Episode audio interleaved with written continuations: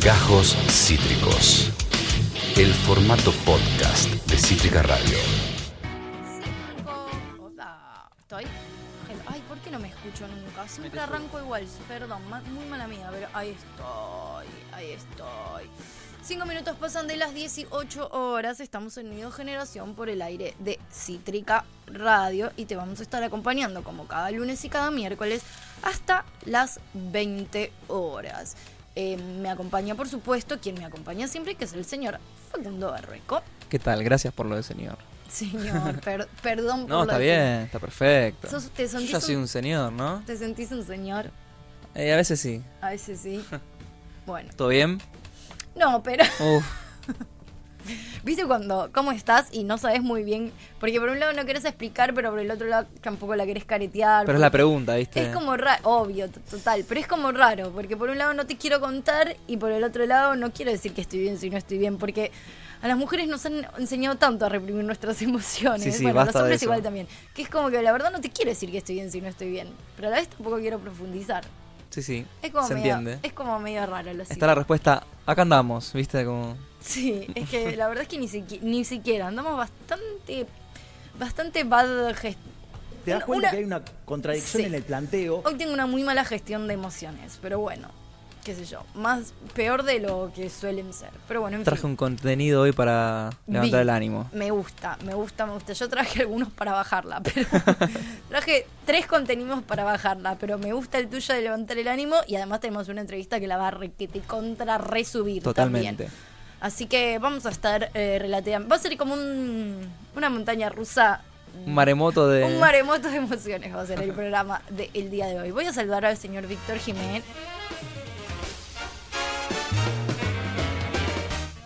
Víctor Jiménez en los controles de sonido. ¿Cómo estás? ¿Qué tal? ¿Qué tal? ¿Cómo va? ¿Bien Falta vos? poco para el primer miércoles de septiembre. ¿Cómo te sentís al respecto?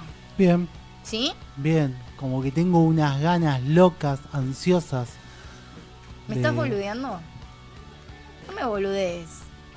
Pero, ¿por qué pensás que, o sea, nada, ¿Cuánto lo digo como que me estoy, más como que digo, "Eh, me gusta esto, capaz que hago, le pido de hacer dos al mes. Se la Pero jugó, bueno, ¿eh? Ojo. capaz, pero bueno, no, te, soy te- una te- jede. te digo, ah, sí, unas ganas locas y pensás que te estoy boludeando. No, no es así. Bueno, entonces, ¿querés hacer No. dos veces por semana? O sea, ¿Quiere o no quiere? No entiendo. no, es como, de- de- después de este veo. Bien. Bueno, ¿tenés, ¿tenés más o menos una idea de qué vas a hablar en la próxima columna? Eh, sí, de un cantante que ya no está. Upa. Uh, me gusta, Es un documental también, me encanta. que se puede ver en YouTube. Me gusta porque vos traes cosas de YouTube y eso es muy, muy, muy, Muy, de bueno. pobre. Ah, no. No, es muy, es muy, no, es muy Está al and Pop. Nack no, pero es muy pop, Está al alcance. Banco, Es como. Eso. para sí. todes. Bueno. Bueno, me encantó. ¿Todo tu fin de bien? Eh, bien, bien, bien. Tranqui. El Bueno. sábado salí, fui a mutar. Ah, ¿qué onda? ¿Cómo estuvo Ay, esa? casi nos cruzamos. bueno. Me dio paja, Bueno, pero casi nos fui, cruzamos. fui a ver el más acá. Eh, estuvo muy bueno. Eh, Te quedaste después a la. to- pasaba musiquita. Estuvo Lautaro. Nuestro amigo Lauti Smith. Ah, bueno, mira, eh, justo nos compramos una cerveza cuando estaba terminando el recital, nos quedamos a, a tomar la cerveza mientras sonaba música. Pero eh, No es tu muy fuerte estaba la música. Y no es tu ya. estilo. No, no es bueno porque no, no escuchaba mucho. Estaba hablando con un amigo, no lo escuchaba a él. Otros. Te, Claro. Vos sí que sos un señor. Entonces no. Vos sos como, un- ¿Cuántos eh, años tenés, Vic? 38. Ah, un- está muy sos- bien, igual. Sí, no Eh, pareces. 38. pero señor. Eh, sí, bueno, pero también. Eh, nada, así que me, me fui a casa.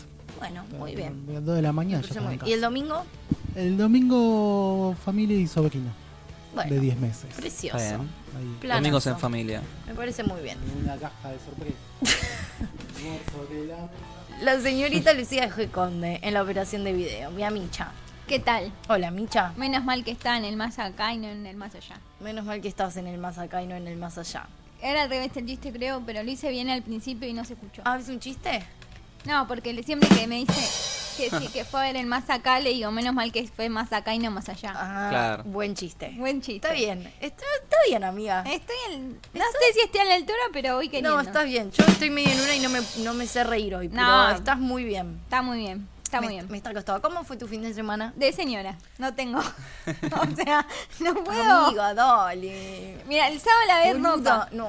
Trabajé y lavé ropa en mi mamá. Y cené lo de mi mamá con Buda. Y el domingo estuvimos, tipo, a las 2 activé y dije, che, me voy a bañar, ordené la casa y nos fuimos a San Telmo, tomamos un café y como dos señores y a las 6 estaba viendo The Bird. Miren esa serie, está muy Oh, buena. de Bear, The Bear. ¿no?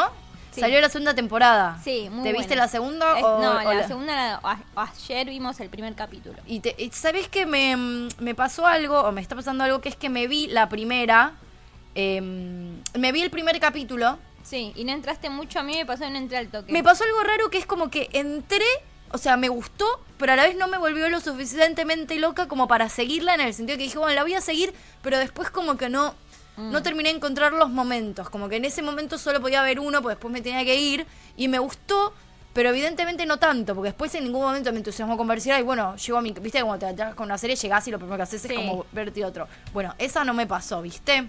Claro, eh, a mí no, no supe, o sea, como que full entré tipo al tercer capítulo.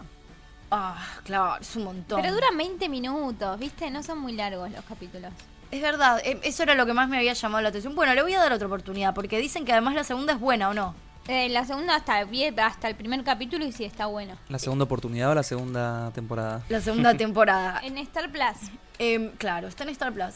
A mí lo que me pasa es que igual eso, eso por lo general a mí me resulta bastante atractivo de las series, Sí. es que mm, conozco mucha gente que le encantó y mucha gente que le pareció medio una mierda. Y a mí eso me llama mucho la atención, Claro. cuando hay como posiciones tan opuestas, ¿viste? A mí y me cuando una serie no te genera tanta indiferencia, es o te re gusta o te parece una mierda, a mí eso ya me parece como interesante, básicamente. Pero bueno, Sí. nada. Da- dale una oportunidad. Le voy a dar una oportunidad.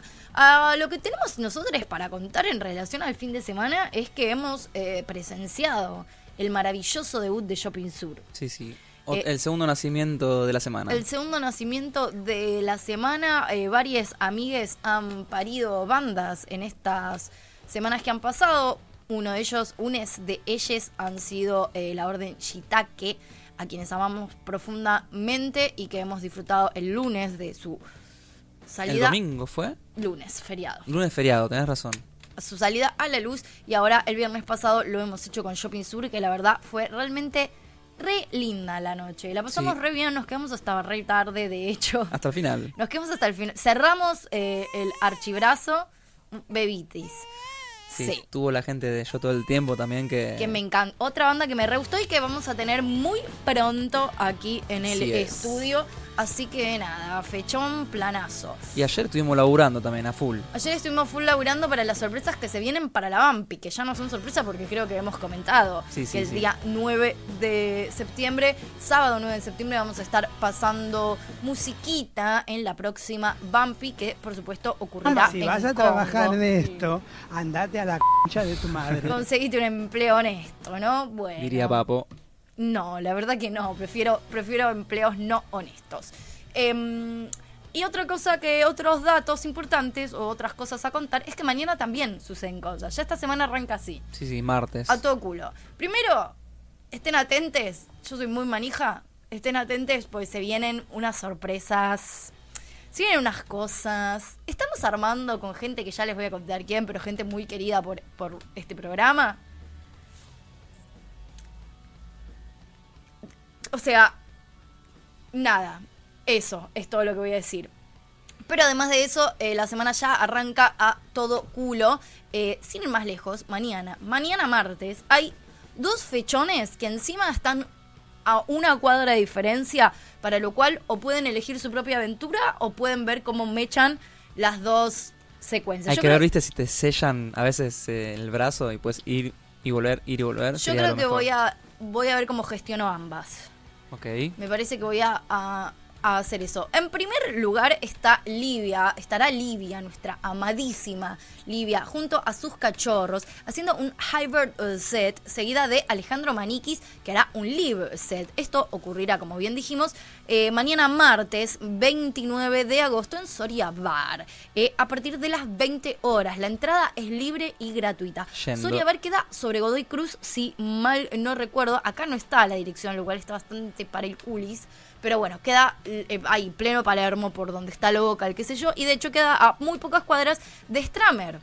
De Stramer Bar, que Stramer Bar Ese sí queda en Godoy Cruz. en Godoy Cruz al 1631. Creo que Soria queda literalmente también sobre Godoy Cruz. Tipo unas cuadras antes. Bien, puedo ir saltando en una pata, digamos. Literal puedes ir, sí, puedes ir tipo en, con las, caminando con las manos. Eh, también arrancará a partir de las 20 horas el día de mañana y también es de entrada libre y gratuita. eh, el martes en vinilo. eh, junto y en vivo estarán tocando Vicente y los Curiosos, que arrancarán, entiendo, a 21 horas. Ayer, mañana y Alejandro Cares y los Magos Farcial. Yo creo que a Ale Cares voy a llegar. ¿Sí? Estoy casi segura que Ale. O sea, Bien. creo que va a ser Livia Ale Cares.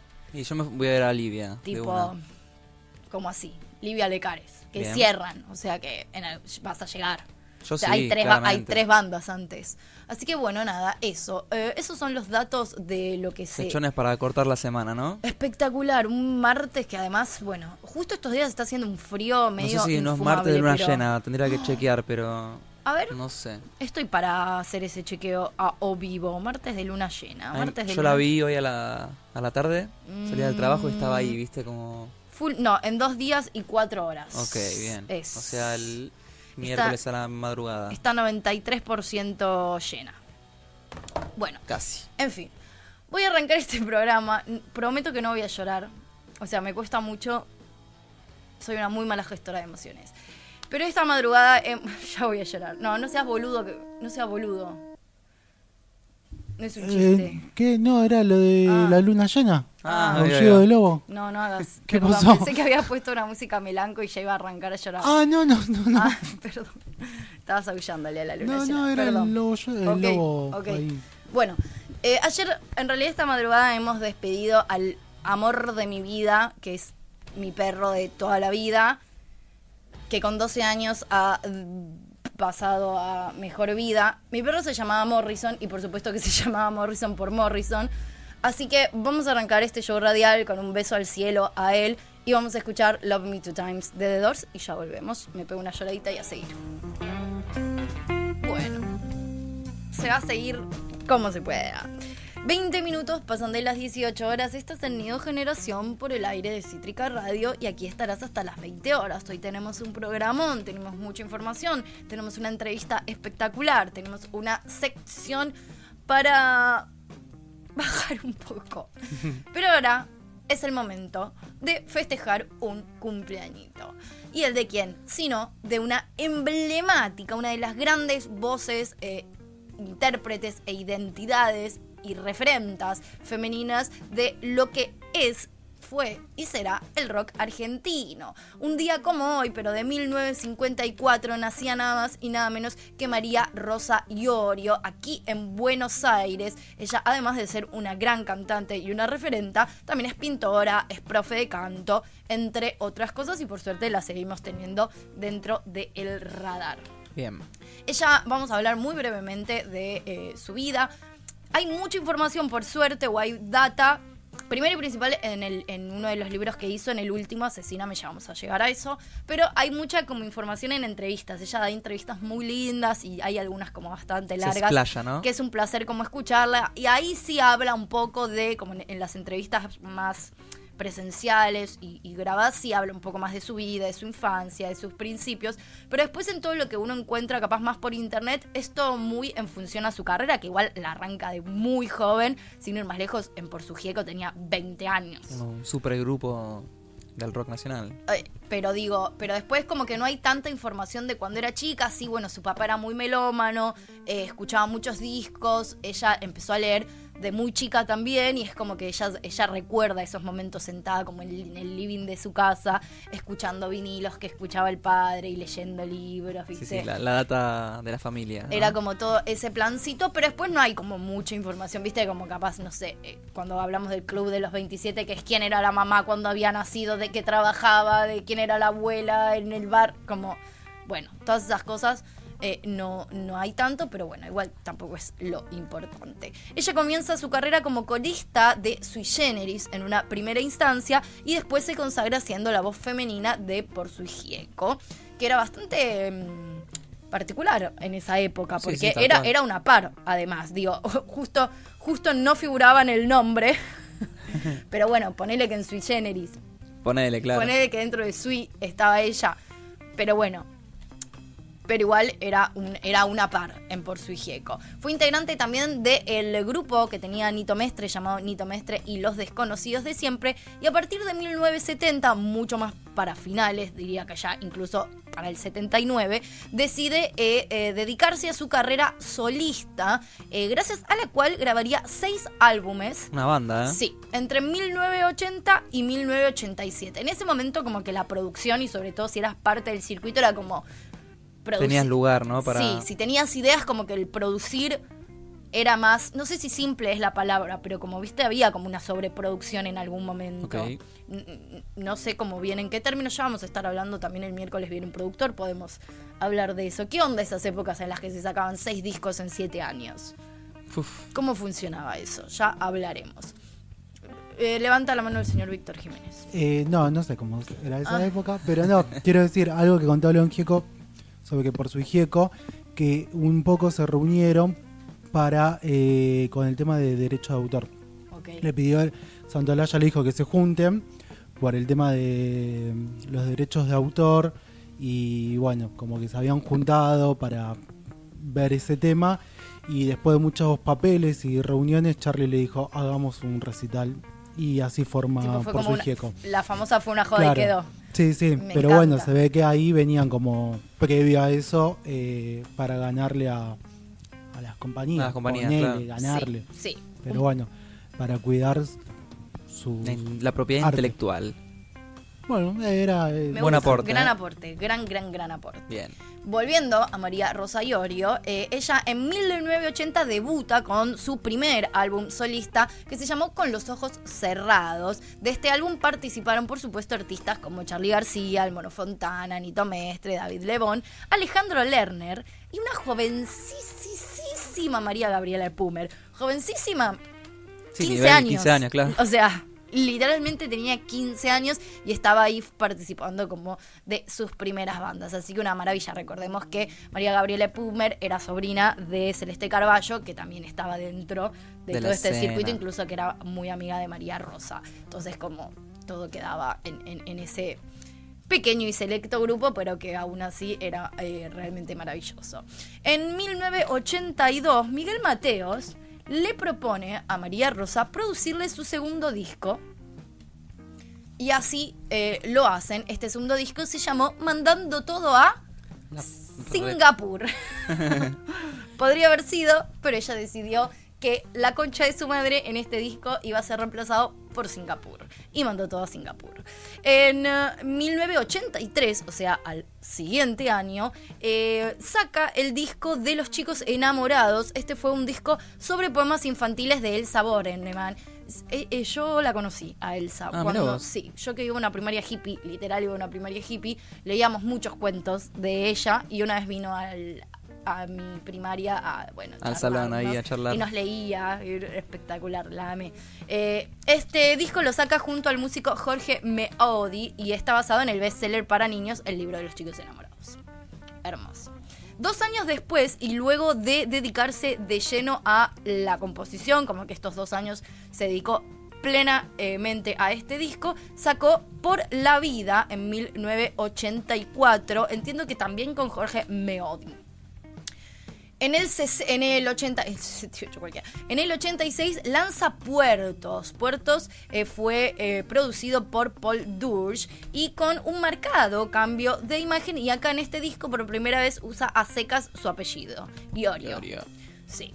eh, a- eh, de esa manera. Y contó también con invitados especiales como por ejemplo Andrés Calamaro y quienes eh, en ese momento estaban a tope, que fueron las viudas e hijos e hijas de Roque en Roll.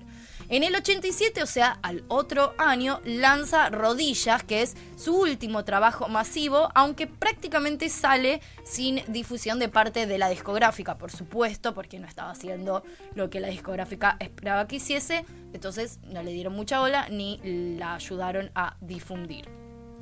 Eh, este disco igual tuvo dirección general propia de ella misma y sí colaboraron con ella Rick Ana, Willy Iturri, Calamaro y Ulises Butrón, entre algunos otros artistas que eh, le, la bancaron. Ahí ya, bueno, para esa época, muchas mujeres artistas de ese momento habían decidido como librarse un poco de las discográficas y empezar a producir de manera más independiente. Bueno, también les costó esto, ¿no? Que, que las, que las bloquearan muchas veces y bla, pero bueno, para ellas era más importante, por suerte, poder dar el mensaje que en realidad querían dar. En los últimos casi 20 años, o sea, de 20 años a esta parte, María Rosa decide desarrollarse como docente de canto y hoy en día se la considera una de las mm, profesionales más importantes en este rubro. En el 2000 realiza la primera exposición pública de sus pinturas. También ella siempre había pintado, nunca había como expuesto, no, no, no lo había mostrado y en el 2000 decide sí hacerlo público. En el 2002 vuelve a grabar un álbum, esta vez de forma 100% independiente y este álbum se tituló Asesina Serial. Bien. Maravilloso. En el 2003 graba La Bohème con Lito Vitale en teclados a beneficio del hogar del padre Mario, también muy bello, recomiendo. En 2011 es convocada por Horacio Armosa de Spiritual Records para realizar un tributo de mujeres argentinas a Bob, Mal- a Bob Marley. A Bob Marley. A Bob- a Bob Marley. Y en esta ella canta Is This Love? Temón. Amo, amo, amo. En el 2015, el libro ¿Quién es la chica? de Agustina Larrea y Tomás Balmaceda, que fue un trabajo dedicado a eh, justamente las musas inspiradoras del rock nacional. No puntualmente a las artistas, sino a quien inspiraron las canciones RAN. Sí, sí. La, Polémica. la musa Pero no humana sería. polémico, pero válido igual. Como qué sé yo. Está bien, la verdad no leí el libro, lo debería leer antes de Omitir un. hacer, hacer un juicio de valor al respecto, sí. Eh, pero en este libro eh, tiene dedicados, y esto no es menor, 19 páginas enteras solo a ella y supongo que a esta historia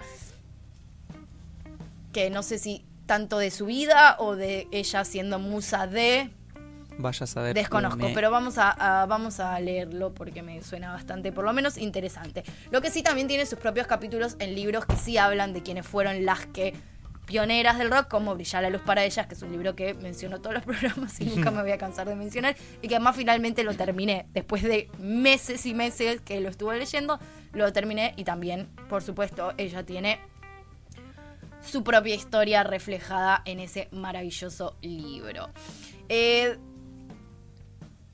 ¿Cómo no decir, por más que uno quiera como obviar esto, que fue pareja de el señor Charlie García y de hecho es la madre, o sea, su único hijo es Miguel García, o sea, es la madre del hijo de Charlie Claro. García. Em, esta relación muy compleja, muy Kill Your Darlings y em, los años que fueron esos años de delirio con Charlie y con el universo de la música y por, con, por su gieco y todo eso, ella lo cuenta en un libro muy espectacular que se llama Asesínenme. Asesínenme. En Yo- yo- plural. Yo, siempre pensé, o sea, yo siempre leí, de hecho me leí el libro y me encantó y lo amé, pero para mí se llamaba Asesíname. Claro, como la canción. Sí, ¿no? boludo. Me enteré ayer cuando estaba haciendo esta columna que era Asesínenme. Dije, Asesínenme, no se llama Asesíname. Y de hecho lo fui a buscar al libro y no. O sea, nunca leí bien el título, la peor. Bueno, se llama Asesínenme. Rock y feminismo en los 70. Este libro salió en el año 2019. Realmente lo recomiendo. Bien. Y también estuvo en pareja con Nito Mestre, que esta relación también se cuenta en el libro y bueno, fue, Hashtag fue, raro. fue, fue polémico y ella cuenta toda la polémica que se armó al respecto, ¿no? Y también, viste que Charlie tiene fama de ser un poco... De psycho. No quiero decir celoso, quiero decir complejo, psicópata, no sé qué quiero decir, pero bueno, en fin. Eh, hoy en día, con casi 70 años, de hecho, cumple el día de hoy 69 sigue dando clases, sigue dando entrevistas muy, es muy interesante de escuchar, es hermosa ella. Yo la vi creo que el año pasado o el anterior en el CCK en un homenaje a Charlie García, de hecho. Eh, cuando cumplía Charlie, cuando Charlie cumplió 70, no me acuerdo si el año pasado, el anterior hace dos años, pero en el CCK se hizo un homenaje muy hermoso y había un montón de artistas y ella estuvo realmente maravillosa porque es realmente maravillosa. Em, eh, eh, Víctor, ¿tenías algo que mencionar? ¿Cuándo cumplía Charlie los 70? El 21, 2021. En el 2021. Porque Perfecto. 2022 cumplió León 70. Ok, perfecto, me encanta. En el 2021 entonces pude disfrutar de María Rosa Iorio en vivo. Igual el día de hoy sigue dando también, además de Mete algún concierto cada tanto. Mete, mete, mete, mete. Sí, recontramete. Es una referente indiscutible en nuestro país. Y para las mujeres cumplió un rol realmente fundamental. Y es una de las pioneras y es una de las mujeres gracias a las cuales hoy también podemos tener las discusiones eh, que tenemos. Están en la mesa, ¿no? Exactamente. Así que feliz cumpleaños a María Rosa Iorio. Y con este humilde y pequeño homenaje a ella, nos vamos a ir escuchando Las puertas del acuario de Por su Gieco. Disfrútenlo, ya volvemos. Ahora sí, ha llegado. Estoy tipo con menos 10 de nafta, boludo. Estoy ahí. ahí. Eh, Estás en reserva. Estoy en re- pero mal, tipo números rojos fuerte. Eh, ha llegado el momento. Pido, pido perdón. Te pido Te perdón. pido perdón. Pero bueno, chiquis, qué sé yo. La muerte ha llegado y, Uy, pará. y bueno, pero es verdad, qué sé yo. Y estoy en una y no puedo faltar a trabajar. Entonces uno tiene que venir con. Voy a ir, pero voy a ir con la peor de las ondas. Lo que no. Lo que, lo que dijeron voy a ir, pero voy a ir con la peor de las ondas a la televisión fueron algunos de estos personajones que se han mandado unas perlitas, pero que le voy a pasar este momento al señor Facundo Barbeco para que desarrolle. Bueno, muchas gracias. No, por favor, a vos por traer esto. Yo te iba a comentar cómo surgió todo esto. Me encanta. Uno de estos días, no me acuerdo bien, del fin de semana estaba viendo videos Sí. y quise buscar Mambo San de T-Rex en vivo, ¿viste? Porque es una canción que me gusta mucho. Ok, te Y pintó esa. no la encontré, ¿viste? Como que no había material. Ok. Entonces me topé con un video, que es el primero que tenemos, de esta banda en vivo en la televisión, ¿no? Es un programita... Bueno, entonces yo lo empiezo a ver y digo, che, esto suena muy parecido al, al disco, ¿no? Obviamente es un playback. Pero lo veo a Mark Bolan, mirá, cantando lejos del micrófono. ¿Pero qué ¿viste? hiciste, papelón? No, no sé si papelón, me parece que él ahí se lo tomó como, bueno, hay que hacer esto, dale, yo te doy show, yo te doy show, ¿sí? Esto es del año 1972, Es medio raro, ¿o no? es raro, pero O sea, ni vayas, boludo, poneme un videoclip. bueno, hay muchos que toman ese camino. Este quizás es el caso que dijeron, bueno, fijamos demencia, hacemos un show, pero, si tiene vos- un porqué de una manera también. Ok. O sea, pensá que estos son los primeros años de televisión a color de alguna manera. Yo no estoy en contra del play, o sea, sí estoy en contra del playback, pero digo, si vas a hacer playback, ¿Ves que mira, un poco más, boludo, claro, ¿qué es esto? para mí o sea, bien. que yo no me. No, boludo, no lo hagas tan evidente. Me da paja, no. Me da paja ni siquiera poder. Es peor, en realidad. Si lo haces muy evidente, No. es peor. Pero capaz que no estaba a favor del playback, entonces Claro. es como la protesta. Es raro igual. Como ni lo sí. No sé, es raro. Como Bueno. que a mí del- lo que me encanta del playback es cuando. Te Déjame das que te cuenta- explique, déjame que te explique. Pero me encanta cuando te das cuenta, pero a la vez. Estás como, estás haciendo, no estás como cuando habilita la discusión. Esta no habilita ninguna discusión. Bueno, pero hay una situación acá. Ok. Digamos, porque en este momento, ya te digo, estos programas que empezaban a salir a la luz, este Sí. es un programa que eh, se llama Hits, se llamaba Hits Sí. a Go Go, Ok. que funciona del 67 hasta el 73. Bien. ¿Sí? Es, producido por los Schweizer Fernsehen, que es una Bueno, producción Alemana. suiza y alemana. Por ejemplo, en este programa debutaron por primera vez Elton John y David Bowie en la televisión. ¿Sí? Bien. De hecho, hay un video Con playback. Claro, es que esta, este programa tenía como toda esta ambientación medio psicodélica Sí. y también desde el 68 transmitía videoclips. Entonces muchas bandas que quizás no, no hacían videoclips aprovechaban esta situación para hacer un videoclip. ¿sí? Entonces, bueno, acá lo vemos a Mark Bolan totalmente compenetrado, canta cerca del micrófono, lejos del micrófono, se luce con su ropa, tira las poses de guitarra. Que él estaba haciendo un videoclip ahí. Claro, es como que para mí la mentalidad era, bueno, nos invitan a este programa, vamos a hacer un videoclip. De hecho, hay un, hay un material de Space Oddity de David Bowie del 69 que en blanco y negro También, también- así de malo. está como súper producido, es como mucho más videoclip. Bueno. Pero sí, este es un Este, caso. este es raro. Entonces, a raíz de esto, Este es raro. Como sin contexto es raro. a raíz de esto dije, vamos a traer otros casos que quizás son un poco más fisuras, ¿sí? Me gusta. Como es el Me segundo caso que traje de la banda Dead Kennedys. Ok. Bueno, primero, ¿a quién se le ocurre traer una banda de punk para hacer playback, no? ¿Qué, ¿Por qué? Claro, ¿qué sentido tiene? Bueno, vos fíjate. Escuchá cómo suena la batería. Vos fíjate el bajista, mirá. Totalmente una locura. Acá está interpretando la canción Forest Fire, que es de su segundo disco. ¿Esto no ¿sí? es un videoclip? No, esto es, en- digamos, hay un presentador que dice, bueno, ahora Dead Kennedys. Y están ahí como tocando en vivo, digamos, ¿sí? Esto es en un programa belga de 1982. Donde el sabotaje es total. Esto Fíjate. es, esto es, Mirá el batero, vos mi- mirá el batero. esto es un delirio. Mirá. Y la bata sigue sonando. Nada, nada, es espectacular. Está bien, pero es- esto, esto sí es tipo, che, mi- estoy totalmente en contra de lo que está pasando. Claro. Este es mucho más evidente. Este es así, no me dejas tocar en vivo, te voy a hacer mierda todo. No, no, lo peor encima es como nadie dice, bueno, vamos al corte, ¿viste?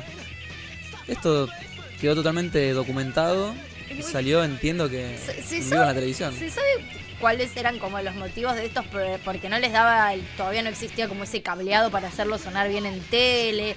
Porque ¿cuál, cuál era el argumento para no creo que- tocar en vivo? Porque es muy burdo hacer play. O sea, es muy burdo poner el tema original y Sí, sí, yo creo que medio que cuando salió la televisión se empezó a usar como costumbre y creo que nadie se lo cuestionaba demasiado. Como bueno, que salga perfectito. No sé, la verdad. es rarísimo, rarísimo. Pero bueno, lo que está pasando... Este me gusta, este me encanta. Sí, sí, sí. Como te Este decía, bueno, este tema, Forest Fire, no sé si conocen la banda Dead Kennedys, una banda de punk californiano. Yo no, pero, pero Biafra ¿es de esta o es de la anterior? Biafra. Y acá dice Pepe Vegan, Biafra te amo. Ah, no, Ataque se- dice, qué buenos tiempos los del playback, jaja. Recuerdo a Ataque en la TV Ataca. Eh, era, re era re alusivo el playback. No, Biafra te amo. Mirá cómo termina eso. Es espectacular. En fin, ¿a quién se le ocurre, no? Y bueno, claro. Claro, eh, Biafra, él se refiere al cantante de, de Kennedys. Ah, bueno, por eso. A eso, Sí, eso. entonces bien. Pepe sí sabe. No, no estaba son. leyendo los comentarios. Pepe sí sabe quiénes son. Bien, muy bien, muy bien. Esto lo, lo armé como por eh, cronológicamente, digamos. Esto era del año 82 en la televisión belga. Bien. Ahora vamos a la televisión chilena en el año 1984. Quizás este es bastante más conocido. Que lo vemos a Charlie. Oh, Vos fíjate cómo arranca haciendo las palmas, ¿no? También todos recompenetrados. Una banda que estaba Fito Páez también ahí en las siento que está del orto, ¿puede ser? Fíjate las caritas que tira, porque se caga de la risa. Siento que está enojadísimo. Tira como unas miradas cómplices a cámara. ¿Querés mirar ahí? bueno, Ay, boludo, lo odio y lo amo al mismo tiempo. No, no puedo con este chabón. ¿Qué No, está haciendo? ¿No está cantando? está Es cantando, obvio. pero fíjate, a diferencia de lo que suena, que obviamente es la versión en estudio, la poca expresividad que pone en su cara. Ahí va. Me parece que de acá salen Ay, algunos lo memes, ¿viste? mucho, boludo. No, es tremendo, es tremendo. Bueno, esto es. Pero además eso, los exponían a ellos a hacer algo que no querían hacer. No me invites, si, si a mí me gusta tocar Es que en también vivo, hay ¿Por qué muchos casos en los que los artistas se desayunaban casi ahí, que tenían que hacer playback y como que no podían echarse atrás por algún tipo de contratación o lo que sea. Entonces, bueno, él se lo tomó así, más con humor. Lo vemos a Fito Páez que está como, cada vez que lo enfocan está tocando las notas que tiene que tocar. Lo amo. Lo que quiere decir, boludo, qué bien, ahora que lo pienso, porque era en esta época, qué bien está eh, representado eh, Andy Chango de Charlie García en la serie Sí, de Fito cual, de esta, es esta época. época. Es igual, boludo. Exactamente. Está muy igual. Sí, está sí, muy, muy igual. se tira ahí sus locuras. En un momento como que toca la guitarra al revés. Bueno, tiene. Esto es en un programa llamado Noche de Gigantes en la televisión chilena. Me encanta, me encanta, me encanta, me encanta. A ver, a ver, a ver el nanana.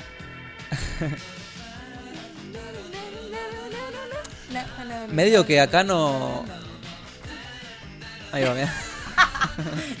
Ay, lo amo. Creo que con el tiempo este video tomó un valor. Ahora, como en la era de los memes, es un. Es. Una obra de arte, de alguna memazo, manera. Sí. Sí, sí, sí, sí. Ahora te voy a traer un video. Bueno, que se. Fíjate que ahí ni, toca la guitarra ya. No, no, ya le chupa todo huevo. Ay, no lo puedo dejar de mirar, boludo. Full perfo. Lo amo al hijo de puta. Bueno, este caso es bastante conocido porque pasa algo similar, ¿sí? Ya estamos hablando de Iron Maiden, Uh, que en el... Este, ¿Qué año era? Lo tenía acá en la hoja de ruta. En el 86, gracias... Él ahí está explicando que cree que todos los eh, productores de televisión son medio cretinos y que ok, los invitaron a hacer un, un programa en playback. ok. O sea, él como, se pega el video, pero antes ponen como una explicación en baile y dice, che, boludo, ¿qué onda este Claro, esto es video? como una imagen de archivo, después van a pasar me eh, el caso de lip sync en vivo. Sí, me encanta. Eh, que bueno, están, van a estar cantando Wasted Years. Y también, esto es la televisión alemana, ahí dice, ¿ves? En agosto del 86. Amo. Todo arranca, ya Porque arranca. más mira la gente que había, o sea, los Rex ponés haciendo Totalmente. playback. Se escucha medio mal este, Como ¿no? quedan como unos carolos. Fíjate esto, ¿eh? Lo vemos a Steve Harris, que es el bajista de la banda, ya con una guitarra. Ya ahí está raro esto. Ahora vas a ver. Acá el delirio es total. Y pero es que una banda como Iron Maiden la pones haciendo playback con toda esa gente y yo te escupo la cara, boludo. Mira esto, ahí arranca todo normal. Ya empieza, ahí, ese es el bajista Steve Harris que tiene una guitarra. Primero, lo que más tierno, lo más tierno de este video es el baterista. Ok. Que él, viste, está compenetrado y de repente dice, che, yo también me quiero prender a la joda. Entonces, mira, ya ahí canta, cambia de voz. No, la secuencia es tremenda. Está bien, boludo, está bien, van con mil. Van Sí, mil, mil, mil, mil. O sea, ante la atónita mirada de estos alemanes, Bruce Dickinson le saca la guitarra a Steve Harris. Se pone a se pone a dar vueltas con la guitarra, después va a la batería. Está bien, boludo. Que esa posta no da, no le puedes hacer eso, o sea, no da. Claro, el único que se quedó como en su papel es Adam Smith, uno de los guitarristas que solamente tira como sonrisa. Ahí está el batero, ¿ves? El chabón se quería aprender a la joda. Y la batería sigue sonando, Sí, sí, no sí. hay nadie o, entró otro. Ahí en el, vi- en el comienzo del video, Bruce Dickinson explicaba que él dijo, bueno, vamos a divertirnos, ya fue. Sí, Entonces se lo tomaron totalmente para la joda. está perfecto. Fíjate que el programa encima tenía como estos detalles de edición en vivo, era como... Es que son los hijos de puta porque mirá, tipo, tienen un terrible escenario, la gente que hay, o sea, ¿por qué les- ¿Por qué mierda los estás haciendo hacer playback, boludo? Porque mirá toda la estructura que tenían como para que eso no ocurra. No, incluso, no bueno. tiene sentido. En este momento también Iron Maiden estaba ya consagrado, pero imagínate que. Es, es para pensar quizás que las bandas emergentes no podían hacer eso, medio que No. tenían que entregarse quizás... Claro, tal cual. A seguir Ay, los lineamientos, papelón, ¿viste? boludo, pobres. No, mirá. Nico el baterista es lo mejor que me pasó. No me acuerdo si este video al final como que lo terminan cortando medio como la transmisión, ¿viste? Pero Muy buen video, boludo, me no, encantó. no, es tremendo, es tremendo. Gran, gran este. Ahí está, mirá, todos tocando la Ser batería. uno mejor que el otro, boludo, me encanta. Sí, este, este caso era bastante conocido. Me encanta. Te traigo un caso ahora que es medio una mezcla porque al cantante de esta banda le dijeron, bueno, vamos a hacer playback, pero vos tenés que cantar. O sea, era como un playback de la pista, ¿sí? Ok, eh, claro. Un pseudo karaoke. Claro, exactamente. Más karaoke que playback. Entonces, bueno, tenemos a Nirvana interpretando Smell Like Teen Spirit. no. Acá, Bueno, fíjate pero cómo lo- Kurt Cobain la guitarra. si, ha- si hay alguien que... Che, igual Dave lo estaba. O sea, Dave estaba tocando. Sí, sí, después de un momento también se No, entrega como no. flash. Claro. No, Dave en la batería sí se estaba como... Dave estaba tocando. Claro. Bueno, ahí el tutún ya ni lo toca. Escuchá bien la letra ahora, porque hay un detalle que quedó ya para la historia. Ok. Escucha.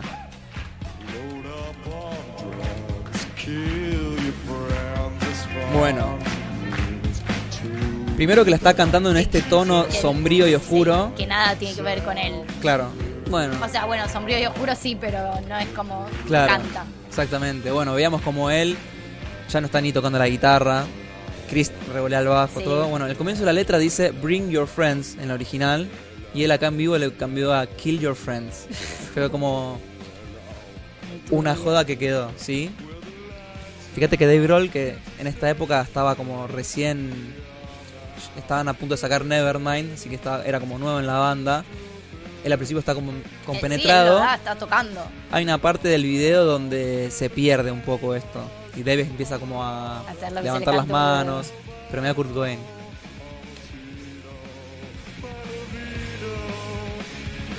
Igual para mí es una interpretación épica. como una versión de Smell Like Teen Spirit que... Ahí, ahí, Sí, sí, sí. ahí ya- No, malísimo. A mí me Y ahí gustaría- toda la gente como... Sí, sí. O sea, ¿cómo me siento al respecto de esto? Igual el punto, el punto culmine de esta obra maestra es en la parte del solo. Ok. Está rondando, no sé si lo había pasado, pero está rondando en minuto 3, 30 segundos. Ok, Y ahí yo me voy a callar y no haber nada más que agregar. ok, Porque esa parte es totalmente increíble. ok. 0.35 creo que dice acá. No sé si es cuando empieza o... No, no, ese es el comienzo, Ah. pero está la parte del solo. Claro, ahí no. Igual, bueno, es después de, de este estribillo, pero Me encanta. Yo lo dejaría. hay un datito ahí también que Kurt Cobain está tocando su Stratocaster que tiene el calco que dice Vandalism, o sea, vandalismo, Beautiful as a Rock in a Cop's Face, que es una guitarra bastante conocida de él, que bueno, lo usó en varios recitales épicos, y es una referencia a un disco de una banda llamada Feeders, que bueno, es una banda punk de Arizona. Es un datito como de esa guitarra conocida del Kurt Cobain. Bueno, atención al solo, ¿eh?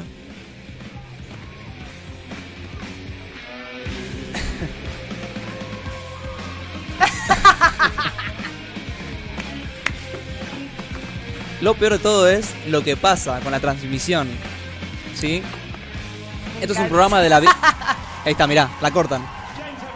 Esto es un programa de la BBC que se llama Top of the Tops, que era un programa que solía hacer playbacks en vivo con un montón de bandas. Qué Entonces, bueno, vergüenza, boludo. Menos mal que ya se acabaron. eh. O sea, menos mal que se terminó la mentira del playback, que quedó muy expuesto el playback, ¿viste? sí, sí. Que ya no se tola. Pero es un, ro o sea, es, es un robo el playback. Un poco. Sí, es O sea, como- capaz esa gente pagó la entrada. Si yo pago la entrada para escuchar un playback, te cago a trompadas. O sea, para eso te escucho ahí en una entrevista, sí, el- sentadito charlando. Quizás el playback se originó más para obras de teatro, donde quizás los actores no tienen la capacidad de moverse y cantar, entonces Perfecto. para generar como esa sincronía. Perfecto. Pero bueno, una música en vivo con bandas consagradas no medio que que no tiene mucho sentido. No, no, Bueno, no lo tiene. después de ese éxtasis vamos a un caso local que es de nada más y nada menos que Divididos. Uh, este lo conozco. Este es bastante Con conocido Pergo, también. ¿no? Exactamente. Sí. En el programa Hacelo por mí de Canal 9, Sí. que medio que este este programa se hizo un poco a imagen y semejanza. Acá vemos a Moyo tocando el charango como un ukelele, no sé, que creo que es un ukelele. Hay toda una historia por detrás de este día. Upa. Eh, ¿Está cantando a destiempo a propósito? ¿O es el video está un poco corrido, ah, ok. apenitas. Después se acomoda, pero sí, sí, acá ellos, digamos, se pusieron eh, muy en contra de lo que le proponía este programa, ¿sí? Hicieron boicotearlo a full. De hecho, hay bastantes detalles. Moyo tiene la guitarra eh, con las cuerdas caídas, está descalzo, y incluso hubo un momento en que el técnico le decía, che, te vas a quedar pegado, y era, sí, no estoy tocando. Bueno, Arnedo da vuelta al amplificador, o sea, está de espaldas al escenario. Y Moyo también puso un ventilador arriba de su amplificador. Pasa, ahí no, no lo están enfocando tanto los muchachos porque están en cualquiera. La, cualquiera la televisión dijo, bueno, Vamos al único que más esto. o menos está. claro. Se prendió en la movida. Que después se revela también él. Todos, viste que todos los bateristas arrancan como, bueno, yo voy a, Sí, estar en este y después se terminan prendiendo. Sí, sí, sí. Bueno, es, es cierto que el video está un poco corrido, ¿sí? Eh, Me encanta, que, que perdón, eh, cualquiera lo que decir no tiene que ver con nada, pero qué bombón yo de joven. Una cosa que no se puede creer. sí, sí. Ese día... bello. Ese día, bueno, en este programa que exigía a las bandas a tocar playback, tocaron eh, este temón, ¿sí? A la Delta y después tocaban sábado. O sea, en el medio había una entrevistita con Pergolini. ¿Y qué onda? Vamos al- a la segunda parte de este video, que es cuando tocan sábado. Fíjate que ya está medio picada en la entrevista con Pergolini. Me imagino. Mira, escucha un poquito. Bueno, eh, ahora decime, ¿qué falta Gil Sola? ¿Dónde está el batero de ustedes?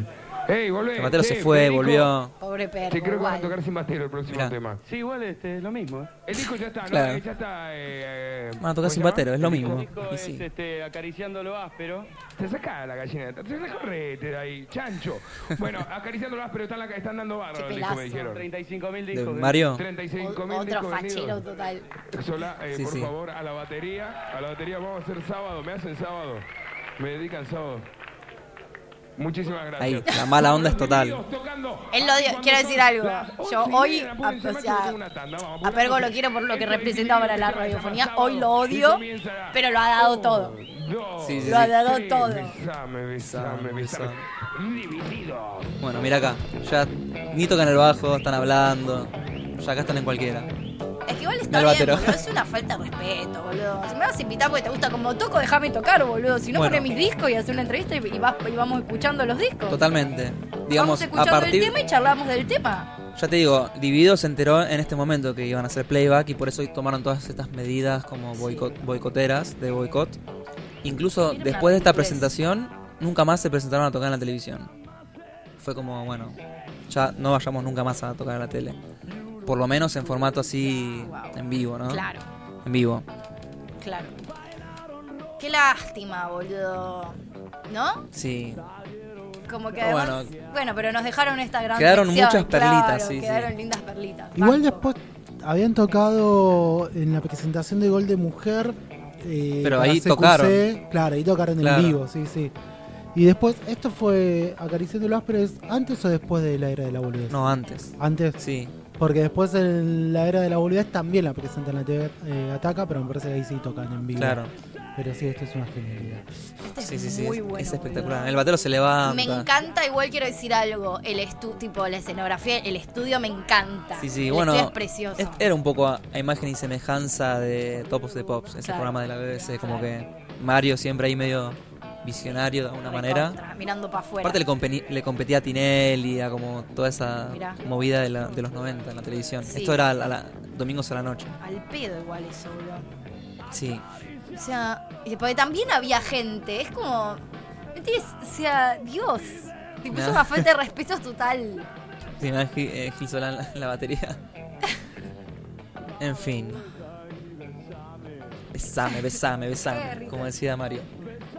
Trajo un caso para el final, ya Sí. siendo las 7. No importa, me gusta mucho esta sección. Quiero Ay, más, ay, quiero ay. más. Vamos con Oasis en el 95. Uh, Porque parece ser que Top of the Pops, no, eh, que más me- perdón, Top of the Top, sí, no aprendió la lección y llevaron a Oasis. Uy, sí, me programa. imagino esto que decía que son dos cascarrabias de mierda. Bueno, ahí está pasando. Ya está pasando el, el glitch acá en la Matrix. ¿Qué, qué, qué se puede notar de este video? ¿Qué notamos ahí? No, yo no noto nada, perdón, estoy muy mal. Bueno, estamos viendo notar? estamos viendo a Liam Gallagher en la guitarra Cantando, claro, ok. y a Noel con la voz de Liam claro. cantando Roll With It, Amo. ¿sí? Este temón de su disco Morning Glory. Nada, ellos se dijeron, bueno, vamos a... Ah, sí, bueno, cambiemos de Claro. roles. ¿Quién lo va a notar o no? Bueno, igual quiero decir algo. Dentro de todo son los que. Sí, sí, o sí. sea, como que hicieron un, chi- un chistecito ahí, pero. Por eso, yo creo que si estás viendo el programa en el año 95, que fue cuando salió esta emisión, No te das y cuenta. claro, si no conoces la banda, decís, ah, mira, mira qué loco. Yo igual, a mí me pasa que conocido la onda, a veces me confundo las voces. Excepto los temas que sé bien quién los toca. Claro, no, Más allá de bueno. que tienen voces súper particulares, pero digo, no sé, como se me mezclan, realmente. Mm. No es que tengo tan, Bueno, tan fi- identificadas. Es, es tal el meme que fíjate que Top of the Pops eh, años después subió como este video de una manera como irónica y Sí, como un gran material de archivo, ¿sí? qué boludos. Así que bueno. Bueno, es muy bueno el solo, mirá, Liam lo empieza y después dice, nada, si yo, yo no toco la guitarra. Se cagan de risa. Ahí abandonó, es el solo. Está ahí rasgueando. Así que bueno, esto era. Igual dentro de todo, o sea, se esforzaron bastante. Son hasta ahora los. Pensé que iban a ser mucho peor. Sí, sí, sí. Creo que en esta sección vimos como un. Primero, eh, un T-Rex. Un T-Rex al principio que dijo: Bueno, voy a aprovechar la situación de la televisión para hacer un videoclip, hacer un playback como vistoso, bailar, exhibir la ropa. Pasamos por todo el, el delirio Sí. del resto de las bandas y este Oasis es medio como un guiño, calculo que para los fans también, ¿viste? Sí, como, sí, estamos cambiando y nadie lo, lo va a notar. Como más sutil. Claro, más Como- sutil. Como discreto. Exacto. Me encantó esta sección, boludo. Muy divertida. Maravilloso, papá. Maravilloso. Hay que buscar más. Sí, ahí estaban pasando en los comentarios uno de Ataque 77 en la TV Ataca. Me encanta. Era que buscarlo. Después Oasis tiene otro más Sí. del 2011, creo que hacen lo mismo. creo que hay uno de las pelotas, no sé si en la noche del domingo, uno de esos programas. Ahora, uno también muy boludo que se expone como a esa... a- a- porque no sé, yo recuerdo playbacks, pero que salieron bien en el sentido de que nadie se quejó al respecto. Me acuerdo, no sé, Ricky Martin una vez, tipo, qué sé yo, pero que se prestaban para eso. Ahora, ¿cómo vas a llamar a una banda onda Iron Maiden, onda divididos y pedirle que haga playback? O sea, te estás, eso, te estás sí, sí, suicidando, sí. ¿entendés? Te estás, ti- te estás prendiendo Te fuego. estás vos. jugando mucho a que Te estás todo salga mal. Sí, y, a- y a- quedaste re expuesto, te van, o sea, nada, al Sí, sí. pedo. Entiendo al que también hay, pedo, hay te algunos regalás videos de mal. Iggy Pop, hay de Bowie, hay como... Bueno, volumen 2, Vamos a ver. Bien. Va a estar más complicado, pero sí. me gusta. Vamos a ir a una tandita, escuchando qué. Eh, vamos a escuchar un tema que tiene, o sea, lo puse porque tiene un poco que ver con la temática, ¿no? De la que estamos hablando. The Boogles. Claro, The Buggles con Video Kill de Radio Star, ¿no? Así que bueno, va para ahí. Me. Eh, 12 minutos pasan de las 19 horas, seguís en Cítrica Radio, esto es Nido Generación, te vamos a estar acompañando hasta las 20 horas. En muy breves instantes se viene la epic entrevista de la fecha. Uno de sus integrantes ya es amigo de la casa, pero los demás los vamos a conocer el día de hoy. Pero antes, antes, antes, antes, como estoy, estoy en un plan choto, porque tengo un día de mierda, voy a ir con esta sección súper tóxica que a mí me encanta, que es la tan quemada sección radial del Club de los 27. Y hoy es el turno de nada más y nada menos que otro emblema del rock femenino, otra voz privilegiada en el mundo de las artistas femininjas, que es nada más y nada menos que la señorita Janis Joplin, quien murió con una semana de diferencia de quien hablamos la semana pasada, que es el señor Jimi Hendrix. Qué timing, che. Sí, eh, festejen que estamos llegando al final de esta sección, porque ya venimos como dándole duro al Club de los 27. Falta la de Rodrigo Bueno. Falta la de Rodrigo Bueno, tal cual. Bueno, en fin.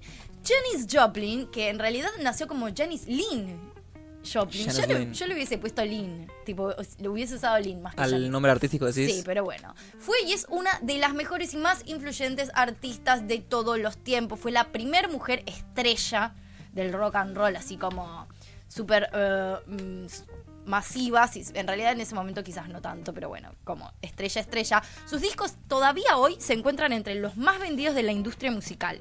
Al día de hoy.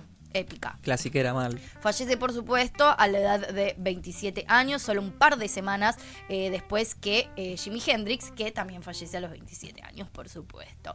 Nace un 19 de enero del año 1943 en Port Arthur, localidad industrial de Texas, que era un pueblo muy cristiano y muy conservador. Su familia era muy religiosa también, iba a la iglesia cada domingo. Ella eh, fue la mayor de tres hermanes. bueno. Eso. Algunas de sus mayores, y bueno, no voy a ahondar en lo que hacían los padres, porque me, me- me embola un poco toda esa historia, como me chupa un huevo, la verdad. Pero bueno, algunas de las mayores influencias fueron artistas de blues afroamericanos como Bessie, Bessie Smith, May Rainey o Lead Belly, a quien conoció en su adolescencia gracias a que se hizo amiga de un grupito de personas. Capo, eh, Belly. Mal.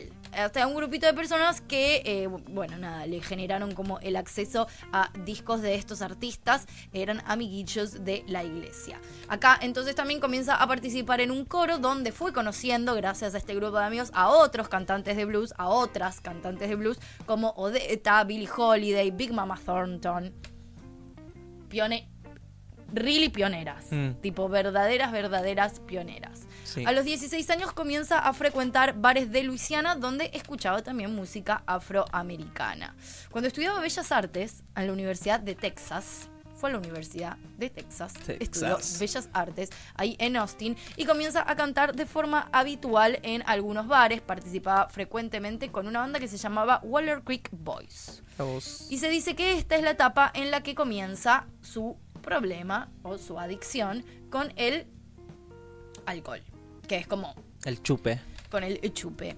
En el 63 se traslada a la ciudad de San Francisco, donde empieza a formar parte de una escena musical que estaba emergiendo y ahí conoce a muchos de los artistas que pasarían a ser leyendas y empieza como a vincularse en estos barcitos con esta gente. Por, lo, por ejemplo, Jimi Hendrix, de quien venimos hablando y que también, bueno, lo- en los bares eh, que tocaba Jimi Hendrix, ya hablamos que también estaban Eric Clapton, Paul McCartney. Tenía como un público selecto.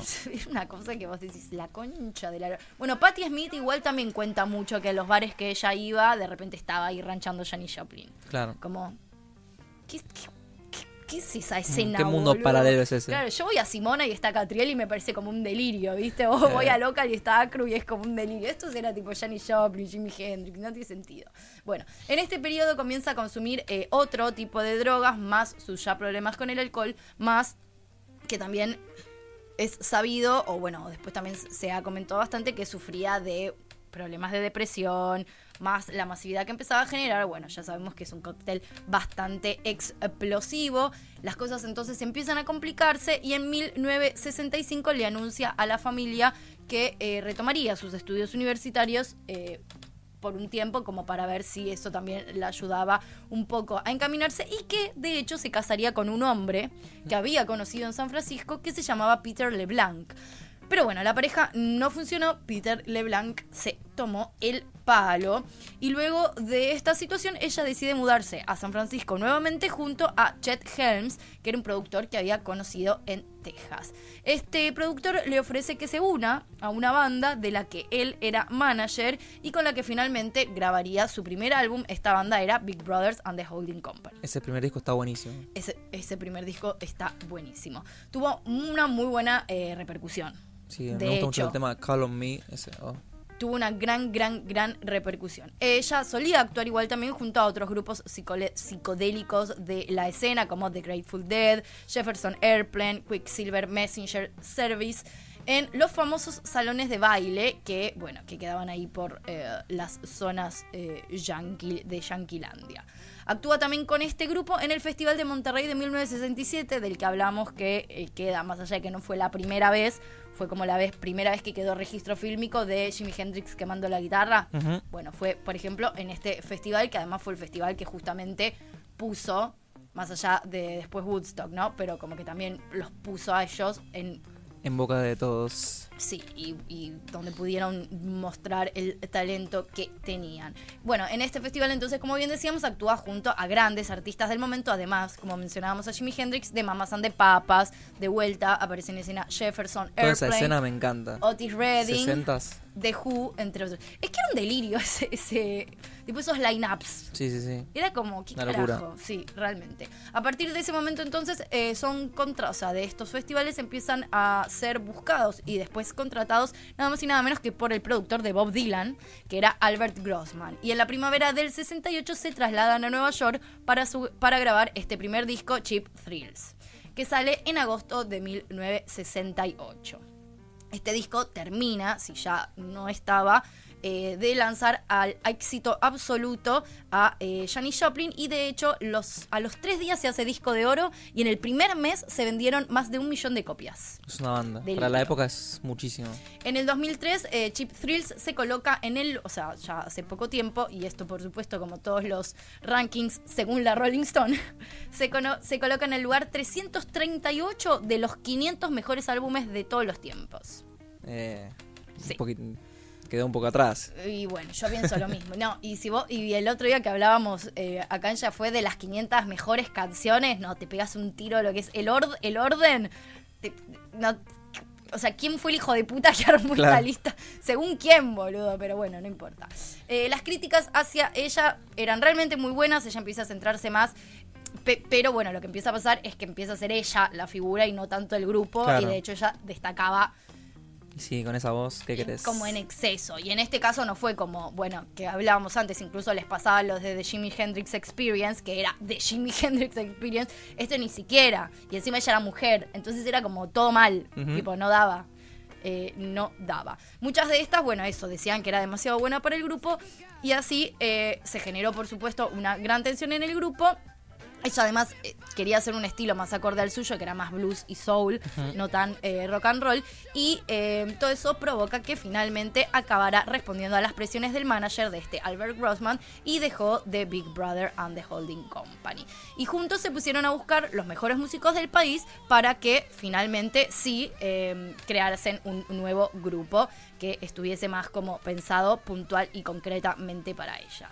A principios del 69 entonces ya estaba este grupo creado y eh, los músicos iban variando, o sea, fueron variando a lo largo de ese primer año, pero bueno, el grupo estaba bastante consolidado. Lo que sí, de Big Brothers, ella se llevó al guitarrista, a Sam Andrew. Con esta nueva banda, Cosmic Blue Band, eh, salió el segundo disco, I Got Them All Cosmic Blues Again Mama, Mamá. Mama. Y el sonido sí era distinto a lo que se estaba acostumbrado de ella. Era más una mezcla de rock, soul y blues. Y bueno, no recibía muy buenas críticas porque la gente, viste, que no está muy acostumbrada a las cosas nuevas. Y La en gente ese- quiere rock, loco. Y en ese momento, además, como que si vos habías sacado un disco de algo, no podías después hacer otra cosa. Como no, era medio que. Era raro, o te iban a mirar mal. Es como medio complejo, pero bueno, en fin. En abril. eh, de ese año, Janis y la Cosmic Blues Band fueron de gira por Europa, pasando por Frankfurt, Estocolmo, París, Londres y algunos otros lugares donde el público igual la acogió muy calurosamente. Y ella regresa a Estados Unidos muy contenta diciendo que el mejor concierto que había dado en su vida fue justamente el de Londres, en el cual la audiencia se volvió loca. Mira vos. No me imagino, señoritas ingleses volviéndose locos Sí, en, igual en esa época, pero bueno, qué sé yo. No sé, los Beatles por algo estaba- se querían ir de ahí. El 16 de agosto del 69 actúa con muchísimo éxito, como bien mencionábamos antes, en el Festival de Woodstock, donde realiza dos repeticiones de Ball and Chain y Piece of My Heart. Sí, porque y, se no, lo pedían. y no tocó a las 7 de la mañana como Hendrix. Y no, tocó a las 7 de la mañana como Hendrix, exactamente. Fue antes de la tormenta. A finales del 69 estaba ya demasiado enganchada, lamentablemente, con la heroína y con el alcohol. Decide tomarse un descanso, abandonar la banda. Y a finales de ese año, la banda directamente se separa, siendo el último concierto que dan en el Madison Square Garden, ahí en Nueva York, las noches del 19 y 20 de diciembre del 69. En febrero del 70 se va de viaje con una amiga a Río de Janeiro por carnavales a desintoxicar. A Río de Janeiro, ¿te lo imaginas ahí en carnavales? Ya me vuelvo loca. Sí, sí, de- como nadie la llamó de acá, ¿no? me parece espectacular. A desintoxicarse por lo menos de la heroína y ahí conoce a David Niehaus y se enamoran, están unos meses por la selva de Brasil viajando y cuando vuelven a San Francisco el chabón se instala en la casa de ella. Un pesado total. Albert Grossman le propone una nueva banda, la Full Tilt Boogie Band, y ya ella desenganchada de la heroína, pero todavía no del alcohol, acepta. Y este chabón, eh, pero bueno, con el, con el noviecito este que conoció en Río de Janeiro, el chabón quería seguir viajando por el mundo, le ofrece que se vayan juntos, pero ella dice, yo me debo a mi público y a mi música. Hay una foto de Janis Joplin En el carnaval de Río de Janeiro que es increíble. espectacular. O sea, si me decís que la sacaron la semana pasada, te creo. Eh, no, es más, ella, ella, qué mujer increíble. Es tremendo. Bueno, nada, dice, me debo a mi público y a mi música, andá, ve con Dios, pero yo no voy a dejar lo que amo por un chaboncín. El chabón se va y ella Bien se parada. que, por supuesto. En septiembre del 70 se traslada a Los Ángeles a grabar nada más y nada menos que Pearl. Pero el 3 de octubre de 1970, que había sido un gran día en el estudio, deciden celebrarlo eh, y sale de copas con los compañeros, se emborracha un poco y al otro día, digamos, o según por lo menos lo que dicen las primeras fuentes del estudio forense, muere, fallece finalmente a la 1.40 de la mañana del 4 de octubre por sobredosis de heroína. Ella ya había pasado por experiencias similares de sobredosis, pero de las cuales había logrado eh, salir con vida. Pero bueno, esta vez no, no- en teoría no había nadie cerca como para Sí, que la pueda asistir, ¿no? exactamente a tiempo. El cuerpo es descubierto 18 horas después del suceso. Todos quedaron bastante sorprendidos porque en teoría por lo menos de la heroína ya estaba Se había rescatado. Sí, y estaba en uno de los mejores momentos de su época, sin ir más lejos, en el 71, seis semanas después de la muerte, sale el disco Pearl. ¡Qué mierda! ¡Qué mierda si no es un disco! ¿Qué qué Es decir? una perla, se podría decir. Es la verdadera perla, exactamente. Por supuesto fue un éxito este disco, se llenaron de guita los productores eh, y es- el disco se mantuvo en el número uno de ventas durante 14 semanas. Y como homenaje, el tema Mercedes-Benz se dejó directamente a capela porque, porque era Sí, lo que sí. había llegado a grabar, ¿viste? Entonces, como no le. Ay, me hace mierda. Temón. Sí, estoy, La piel lloraba por todo. Eh, bueno, y fue la, última canción además que ella había llegado a grabar. En el 2003, entonces, de vuelta, según la Rolling Stones, este disco, y acá sí coincido, capaz, podría ponerse un poco antes, puede ser, pero quedó en el lugar 122 de los 500 mejores álbumes de todos los tiempos Bueno, un bastante buen lugar. En los últimos meses de vida, ella establece una fugaz relación con otra persona que era un estudiante de Berkeley, Seth Morgan, que tenía 21 años, que era traficante de heroína y que después se volvió escritor de novelas. Se conocen en agosto del 70 en una fiesta eh, y para ese entonces ella residía en un hotel en Hollywood Heights, en Los Ángeles, donde fue justamente encontrada sin vida y se estableció que fue el lugar eh, en el cual se estableció previo a las sesiones de grabación de Pearl en el Sunset Records. El tema con este chabón es que él supuestamente iba a verla, ese como bueno, como con todos estos hay como muchas teorías medio raras y extrañas sobre su muerte. ¿Qué pasó? ¿Quién- ¿cómo? ¿Sucedió No, algo no. afuera? ¿Pero un grito? Ay, qué, qué susto. Bueno, No pasa eh, no pasa nada. Bueno, nada. Como compleja la historia con este chabón, eh, supuestamente se iban a casar, habían invitado a los músicos a la ceremonia en el estudio, él se iba a ver con ella el día que pasó eso, pero tardaron 18 horas en encontrar el cuerpo. Mm, raro, raro. Dicen que tampoco se encontraron las agujas de la heroína, entonces es como... Como siempre el misterio, ¿no? Como siempre, el misterio, exactamente. Él igual termina falleciendo muchísimos años después, de hecho en el 90, 17 de octubre de 1990, en un accidente de tránsito. Cuando conducía su moto eh, junto con la novia en ese momento, por supuesto, ambos bajo los efectos de alcohol y falopita. 17 de octubre, sí, viva Perón, exactamente.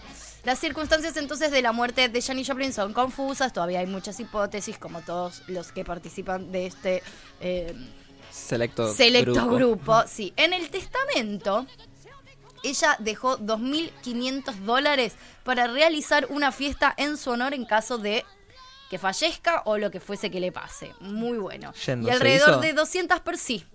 Sí, de hecho sí. Bien. 200 personas recibieron invitaciones para esta fiesta que decía las bebidas son por Pearl. El evento tuvo lugar entonces el 26 de octubre del 70 en eh, California y se repartieron brownies mezclados con hachís. Bien, hash- claro, tipo el, extracto del cannabis, digamos. Espectacular. Eh, bueno, y nada. está la foto de Janis en Río de Janeiro. Ella sigue siendo eh, una de las figuras más eh, emblemáticas, una de las músicas más importantes y más vendidas en los Estados eh, Unidos.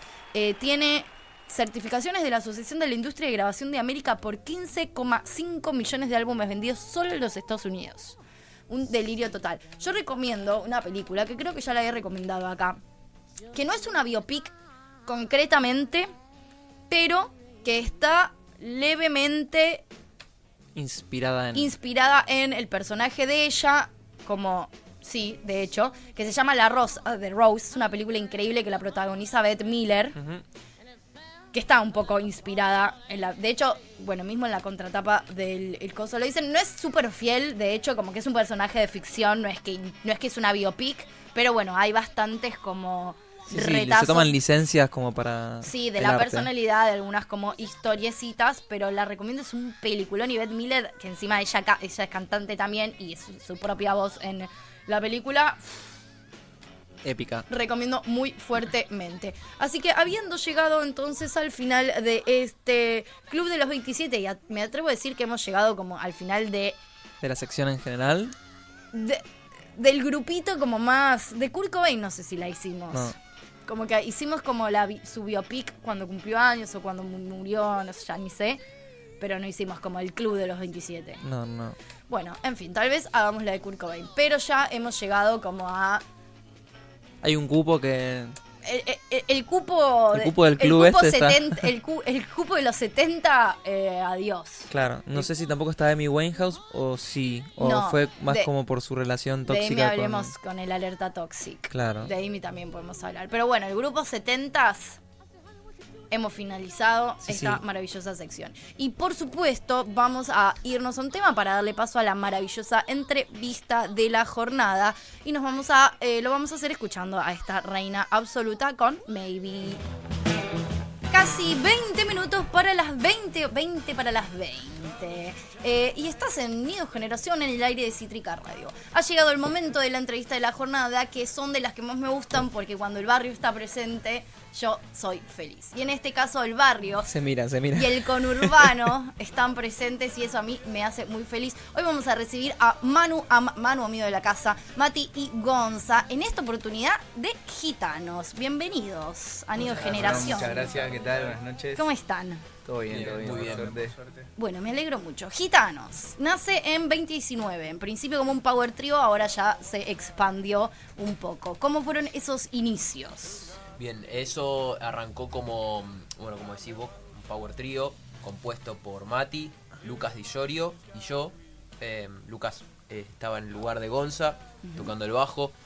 Eh, y básicamente, en, en realidad surge a principios como una, una experimentación de un dúo guitarra-bata y en realidad buscamos a Lucas que compartía como afectivamente algo con nosotros muy fuerte, entonces de alguna forma dijimos es por acá.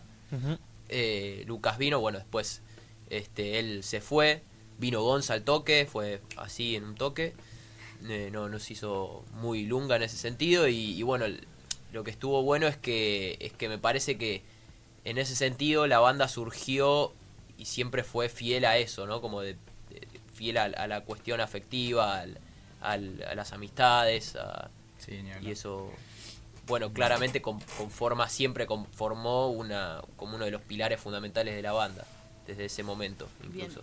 Con ese primer, con, con esa primera formación sacan un EP. Sí, Que después también se generan reversiones cuando sacan el, el EP, pero en principio hay un EP con esa formación y después se, se vuelve a armar. Cuando se rearma, que de hecho, como cambia esta primera formación, que igual también son tres, y después viene la pandemia, hasta que se forma como es hoy en día. ¿Qué pasó en la pandemia? Que la pandemia fue como... ¿Qué un- pasó un en la ca- Hay pandemia? músicos que les recontra fue funcional y otros que fue como lo peor que les pasó. Para nosotros la pandemia fue, digamos, eh, fue complicado, por esto decía Manu, hay una relación ahí, me parece que de lo presencial, que es jodido. Acércate al micrófono, Perdón, ahí está, Ahí está. ahí está. Sí, es jodido suplantar, digamos, porque, eh, bueno, cada banda tiene su dinámica, pero particularmente nosotros encontramos en, en la sala, digamos, una conexión que virtual es, es jodido que se dé. Más allá de lo, de lo musical, si no tiene que ver, o sea, me refiero a lo- lo- la ejecución del instrumento, sino que tiene que ver con, nada, con esa comunión, digamos, que, que es, como fundamental de la banda. Pero, sin embargo, igual hicimos lo posible por sacar algunas cosas.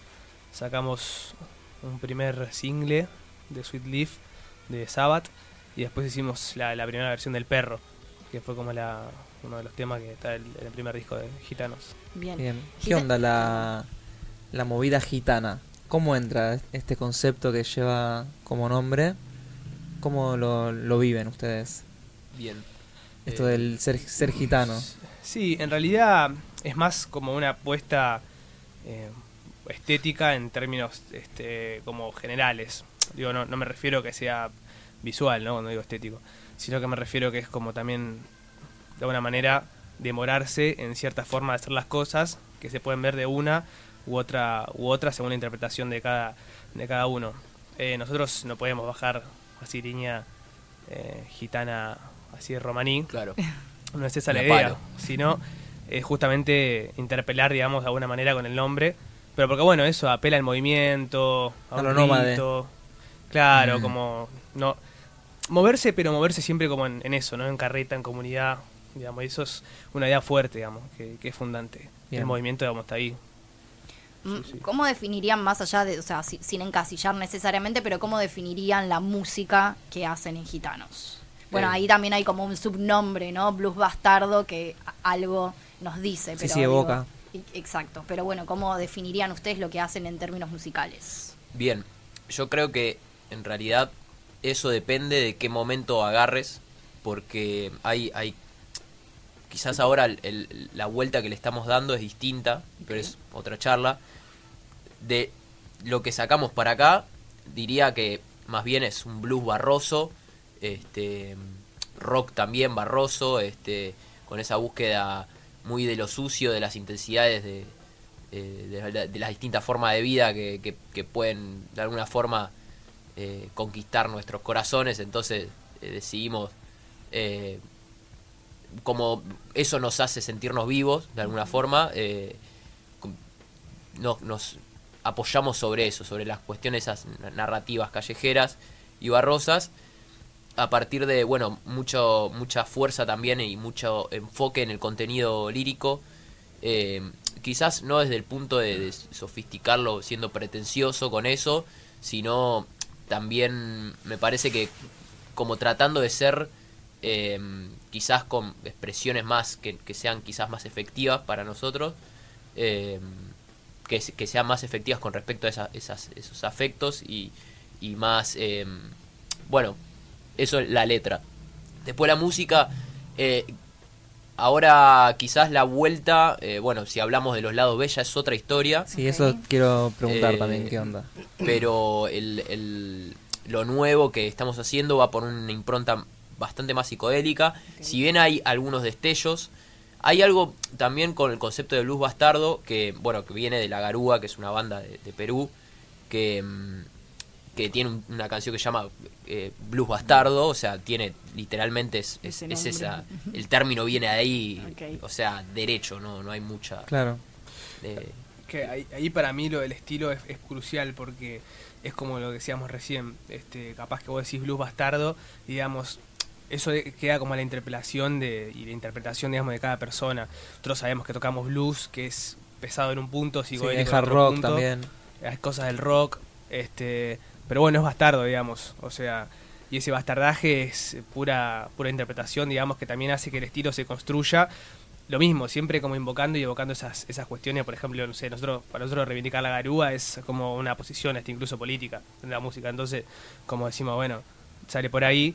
El estilo, bueno, tenés que, tenés que leerlo en esa línea, digamos. Para nosotros es como una buena apuesta eso. Bien. El año pasado sale el, el- el disco, digamos, el álbum, y además lo presentan de- en formato audiovisual.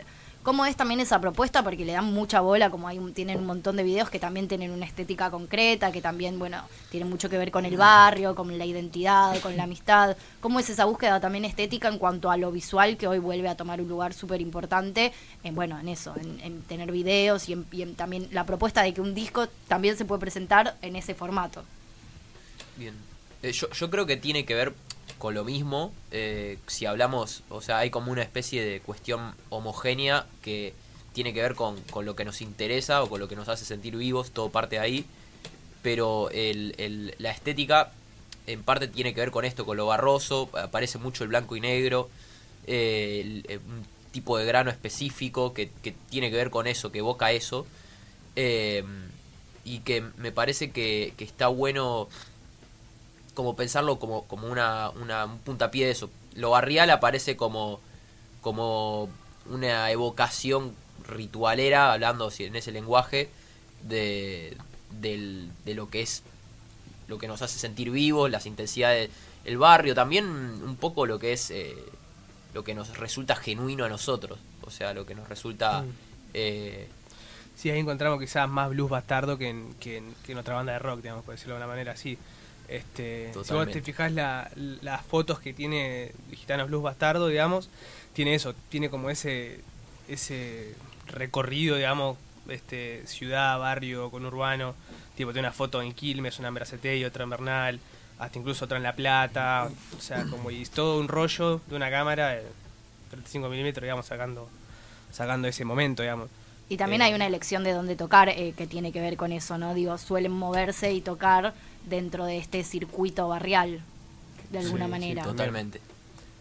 Sí, Claro, sí. queremos construir la cultura local, también es construir la cultura más macro también. Claro. Es una- un punto de, de vista. ¿no? al toque. ¿En qué situación está hoy Gitanos, no? Porque hubieron otras incorporaciones, se incorporaron las pibas, hoy digo, son ya no son tres, son varios más. ¿Cómo, ¿Cómo es la situación esa hoy también, esa transformación arriba del escenario, de pasar a ser tres, a pasar a tener una formación totalmente distinta en algún punto? Em, yo creo que em, en, un punto eh, estamos en un momento donde quizás si, si lo tuviera que definir así eh, hay cosas que se como se complejizaron bastante para nosotros en plan en relación a lo que veníamos haciendo pues obviamente ser tres este, te permite una, una facilidad donde de alguna forma podés ocupar más espacio en ese, si lo pensás como una cosa así medio cerrada, medio caja, pero si, si no, ya cuando sos más, son más personas, y además cuando empezás a refinar un poco más el estilo y empezás a eh, este, también mutar, porque se, se trata de eso también, no es, no, no es nada más que sea, no es porque es más refinado es mejor, sino que es, es una mutación Mm. y como lo pensaría en esos términos. Sí, el eh, movimiento ese. tal cual, como una transformación. eh, y em, yo creo que ahora mismo estamos en, en- al menos yo, es el momento que más estoy disfrutando de la banda. em, me parece que hay cosas eh, interesantes que, que se- se vienen, que son distintas, como, como decíamos, de lo que ya sacamos. Bien. Eh, bueno, si vamos como a lo concreto de lo que ya sacamos, hace poco, relativamente poco, bueno, no sé hoy qué es poco en términos Mm. de tiempo, pero en junio sacamos los lados B y en julio, primero de julio, sacamos el video de Por Dios Cero. El, Así el que, Bastardos Dubs, Sí. Remixes y Deliriums. Sí. Sí. Sí, ¿Qué onda eso? Porque, bueno, podemos encontrar en el disco, o sea, en Blues Bastardo, hay, bueno, blues, rock pesado, unos riffs bastante interesantes, hay distorsión. ¿Qué pasa en este álbum de lados B? Hay un... Escucho un poquito de drum and bass, sonidos Sí. electrónicos, ¿qué, ¿cómo surgió esa idea? Bueno, eh, yo creo que parte exactamente de lo mismo, de esta cuestión de este impulso a sentirse vivo, pero hay eh, quizás como de otro lugar, más del lado de la noche y del, de, de- como del, del, del sonido más de club o, o ciertas reminiscencias al, al- bueno, el, el, el- el Manchester y toda esa, toda esa movida Claro. de, de música que, que también hay una intensidad ahí, ¿no? Porque, o sea, es eh, todo el tiempo estar apostando al aguante eh, y mm, obviamente también apropiándonoslo y agarrando cosas de acá, nuestras, genuinas que vemos en el día a día, no, este, por ejemplo, en el, el tema este de mm, el remix de, de Una vida puro valor arranca con un relato que bueno, que es una ficción en realidad, ¿no? Porque no es, no es, es un poco un parte de eso también, ¿no? De que te permite imaginar, pero que, que en realidad arranca con un audio de, de un personaje que, que va de tren, de, de vagón en vagón en el tren y este que dice, bueno, este, ¿quién dice que alguna vez yo robé? Solamente robé la mirada nada más. Claro. Eh, como de alguna forma me parece como que está esa cuestión un poco amenazante y al mismo tiempo eh, de quizás como, como con, con un potencial de intensidad, pero al mismo tiempo que, que no elige hacer eso o, o como que juega un poco con eso. Poesía Eh, urbana también de una manera, ¿no? Sí, a full. Y, y bueno, ahí obviamente ahí está el house, a- aparece el house, aparece el Manchester, aparece mm, el jungle, eh, drum and bass, bueno, tiene sus Sí, denominaciones. Eh, esos eh, lados B los, los hicimos puramente eh, 100% este, do it yourself nosotros. Eh, En realidad, este, de hecho, ahí hubo participación de toda la banda en sí. Este, ahí e- es, es loco porque se abrió quizás como un lado más eh, más electrónico que no es necesariamente electrónico en el sentido de como por el lado del EDM o algo por el estilo ni y también intentamos hacer como una especie de canciones con el con el no el formato canción pero sí que tenga sentido la escucha y que no sea nada más como un bueno agarramos esto y, Y lo le ponemos una batería atrás Ajá. y ya está Claro. Eh, Claro. Hubo una búsqueda. Sí. ahí linda. Sí, a full. Bueno, Gonza grabó un- unos timbales para un tema, este, que hay un solo de timbal en, en el tema de Manchester que está buenísimo. Eh, y ahí, bueno, este, creo que hay, hay una, una búsqueda que tiene que ver, aunque estéticamente aparentemente no tenga nada que ver. Bueno, Eh, según lo que acaban de también comentar, están como en algún momento de eso, nueva búsqueda o de transición y de encontrar otros sonidos y de otras definiciones. Y en eso también entiendo que tienen varias fechas ya cerradas de acá a por lo menos uno o dos meses más cómo, cómo, cómo también funciona esa búsqueda dentro de al mismo tiempo estar tocando y cómo, cómo funciona todo eso y qué se puede adelantar de las fechas que ya hayan, por supuesto, que queremos primicias. Para mí, ahí en el sentido de, de lo que es, digamos, eh, el lado B de gitanos, o sea, no, no, no- siempre le decimos lado B, es raro porque le, le pusimos bastardos este, Remix. pero bueno, le decimos lado B. Eh, eso es, hay una, una cuestión psicológica, se ve. Y me parece que está, está bien decirle así. Y justamente es eso, digamos, es lados B. Cuando tocamos en vivo, nosotros tenemos otra, otra dinámica. Cuando tocamos, digamos, este, los temas del disco, lo que estamos armando, más en formato banda Blues Bastardo, digamos, pero nosotros cuando tenemos cierta beta relacionada a lo, a electrónico y demás, que tiene que ver con otro, con otro, otro estado de- del momento, de la noche, de un concierto, lo que sea, que queremos que conviven. Lo que pasa es que nosotros hicimos alguna presentación cuando sacamos lados B en ese formato, o sea, DJ set, y está buenísimo, eh, y, y creo que hay ocasiones que la banda también tiene que saber mutar en ese sentido, pero bueno, le apostamos, digamos, al vivo, al vivo, digamos, este tocar como tocamos siempre banda, o sea, no sé cómo decirlo de otra manera menos tradicional, pero es así. Este, Música orgánica. Y mm, entonces, de alguna manera también es, es justamente la, la forma de ver el lado B, digamos. O sea, tocamos, pero después proponemos cierta instancia de, de reunión que puede ser una fiesta donde pasen esos temas también, digamos. Al toque. Eh, y de ca- de cara a, la- a las nuevas fechas hay un poco de eso. Este, siempre se, se apuesta por esa post eh, evento nocturnidad que, que se, se ha perdido un poco eh, como instancia de encuentro, digamos, este, de socialización, digamos, no, no, no de, del propio nicho, ¿no? Ni hablar. Este, entonces un poco apuesta a eso. Y las nuevas fechas, ahora tenemos dos pegaditas. Una viene el, el sábado este que viene ahora, que es en la isla Maciel. Vamos, sábado 2, ¿verdad? Sábado Sí, 2. sábado dos, el Museo Comunitario de la Isla Maciel. sí. Qué bien. Tremendo. ¿A qué hora? Eh, va a ser a la tarde, ¿no? Sí, sí, va a ser. eh, en realidad es todo un evento eh, bastante grande que arranca como a las 12, una del mediodía, este, bien temprano. Plan antidomingo, full. Sí, sí, full. Fa- Eh, sábado. Ah, sábado. eh, sí, sábado. Perdón, perdón, sí, perdón, eh, mala mía. este, igual plan. Eso porque tiene esa Alto vibra. plan de sábado. ¿verdad? Sí, sí, esa vibra total. Sí. Eh, bueno, y el durará hasta las 8 de la noche como muchísimo. Me O sea, encanta. Bueno, hay- y de ahí nos vamos todos juntos con ustedes eh, a Bernal que toca Melanie Williams. Sí, sí. Claro. hacemos, Ah, claro, y hacemos la hacemos la ahí. seguidilla todos juntos. todos la- Me encantó. Me encantó. gira. Perfecto. En la Isla Maciel este sábado entonces Sí, y Después el Eh, otro lo, de sábado. la, lo de la isla está bueno porque en realidad es una exposición de, digamos, de, de, de va- por decirlo de una, manera, una, una propuesta gráfica de todo lo que tiene que ver con la reivindicación de la lucha latinoamericana y está ahí. Y eso está muy bueno Bien. que se dio. Y aparte el, el museo ese de la isla es como Es un un lujo. epicentro así, como resistencia cultural increíble. Y por eso también esos horarios, todo, como es, la verdad que es una fecha muy linda.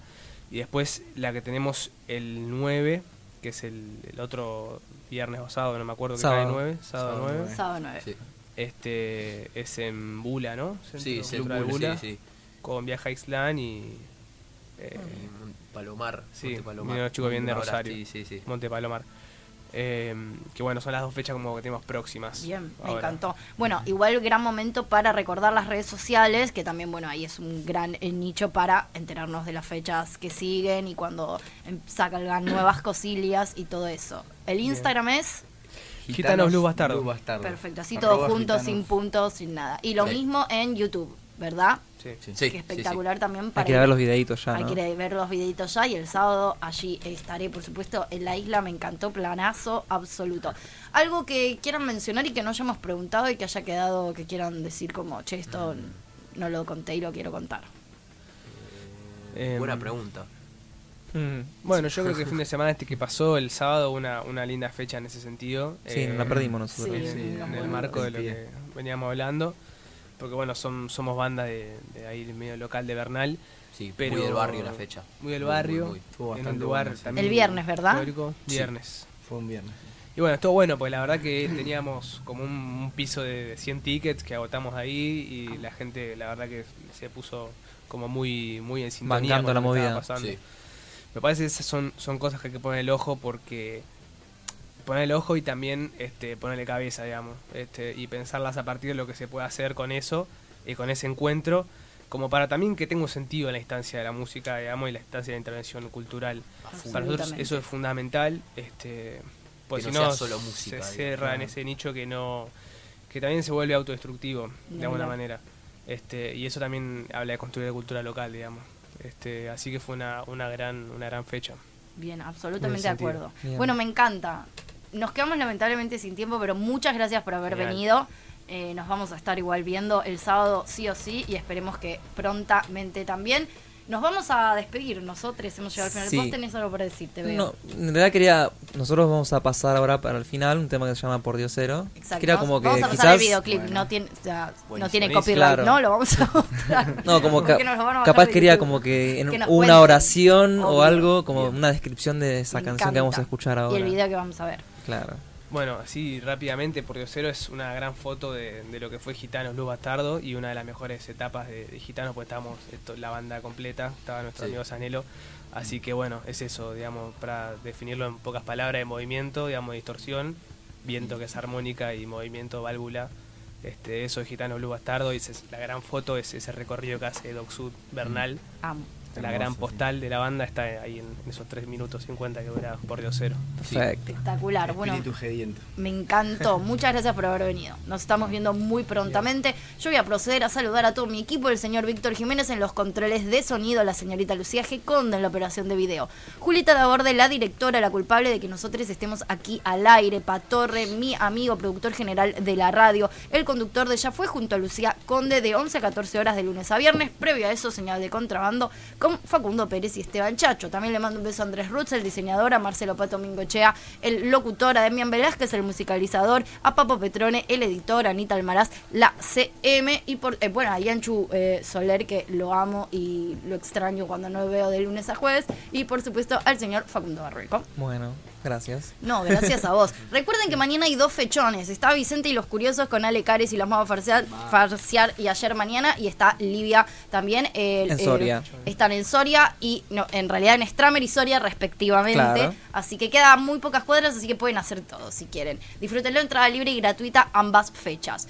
Eh, ahora sí, entonces nos despedimos viendo y escuchando por Diosero de Gitanos. Hasta el miércoles.